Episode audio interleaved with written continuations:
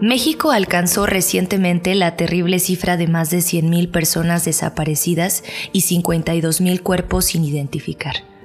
Las desapariciones en el país, lejos de disminuir, van en ascenso y ocurren en un contexto de impunidad, pues las condiciones de fondo no han cambiado.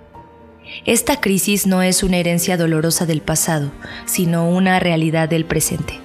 En este contexto, destaca la lucha de miles de familias que buscan a sus seres queridos.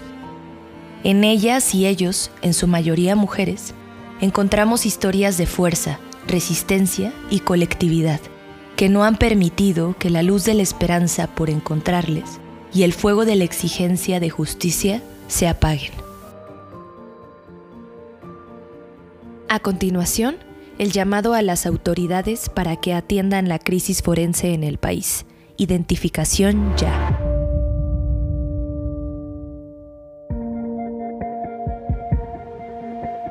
Hace casi seis años desapareció Marco Antonio Montoya en Guanajuato. Hasta la fecha, su paradero es desconocido. Su hermana Olimpia se ha enfrentado a las múltiples negativas y omisiones de las autoridades durante la investigación. Como ella, más de 100.000 familias de toda la República han exigido a las autoridades acciones concretas para atender la crisis de desapariciones y de rezago forense en México donde se registran más de 52.000 cuerpos encontrados en toda la República sin identificar. Desde 2017, la Ley General en materia de desaparición forzada, impulsada y promovida por las familias de personas desaparecidas, ordenó la creación de un Banco Nacional de Datos Forenses, una herramienta que busca unificar los registros en materia genética y otros relevantes, para dar cauce a la crisis forense y que la Fiscalía General de la República debía operar desde enero de 2019. Dicho banco no existe.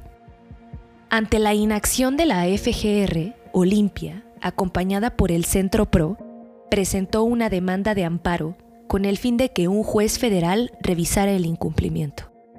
El pasado 5 de octubre, el Poder Judicial le dio la razón y ordenó a la Fiscalía crear y poner en funcionamiento el banco en 40 días hábiles. También, según la sentencia, la Fiscalía debe hacer todo lo necesario para lograr ese objetivo, incluida la obtención de recursos económicos, la creación formal de las herramientas tecnológicas, la coordinación en grupos de trabajo de personas expertas en diferentes disciplinas o crear lineamientos y reglas para su funcionamiento. Parece increíble que un organismo federal evada su responsabilidad y se rehúse a la construcción de instrumentos que garanticen el derecho de búsqueda e identificación de personas. El rezago forense y la necesidad de identificación humana a gran escala es una de las principales exigencias de las familias desde hace tiempo. Ellas son quienes buscan y los hallazgos no son identificados. A esa exigencia se han sumado organismos internacionales de Naciones Unidas y la Comisión Interamericana de Derechos Humanos, y ahora un juez federal que reconoció en su sentencia el profundo dolor que provoca la desaparición y la obligación de las autoridades de garantizar los derechos de las familias, entre ellos el derecho a la verdad, mediante la búsqueda e identificación, para lo cual es necesario contar con el banco. Pues yo más que nada les quiero platicar un poquito de qué somos las buscadoras, de todo el trabajo que hacemos día a día en Guanajuato y en toda la República, la necesidad que tenemos nosotras las familias de encontrar a nuestros seres queridos, el darnos cuenta que nuestros perfiles genéticos sean cotejados en otras instancias o en otros eh, estados, es llevarlos personalmente nosotros ir de estado a estado llevando una prueba genética para saber si nuestro familiar no se encuentra en otro estado. Es por eso la importancia y la exigencia del Banco Nacional de Datos y que sea funcional, que de verdad trabaje con todo lo que ya en algún momento la ley lo dijo que tenía que ser. Creo que al haber un verdadero banco, miles de familias podríamos tener la seguridad de que nuestro familiar no se encuentra en otro municipio o en otro estado. Hoy es algo que las familias no contamos con ello y que es mucho de lo que ha sido la necesidad o la fuerza para crear este amparo arropado de instituciones y demás colectivos. También refleja mucho aquellas madres que hoy han ya partido de este plano sin saber dónde están sus familiares. No siempre es fácil buscar a una persona ausente.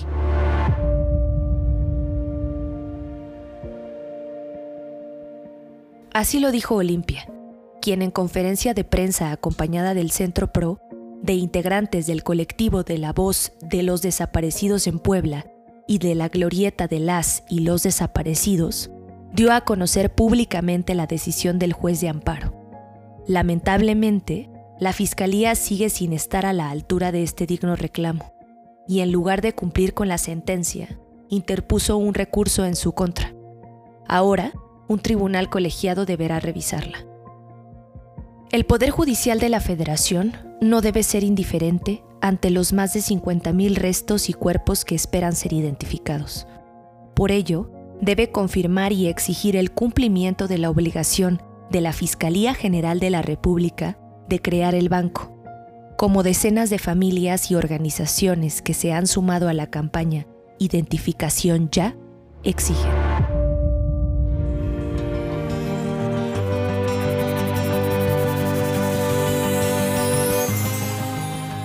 La crisis de personas desaparecidas en el país es una herida abierta una deuda que el Estado tiene con la sociedad y debe atenderse sin escatimar recursos. Las personas buscadoras y quienes les acompañan son símbolo de esperanza y fuerza, mantienen a la sociedad unida contra la indiferencia de las autoridades. Su voz no callará hasta que haya verdad, hasta que haya justicia, hasta encontrarles.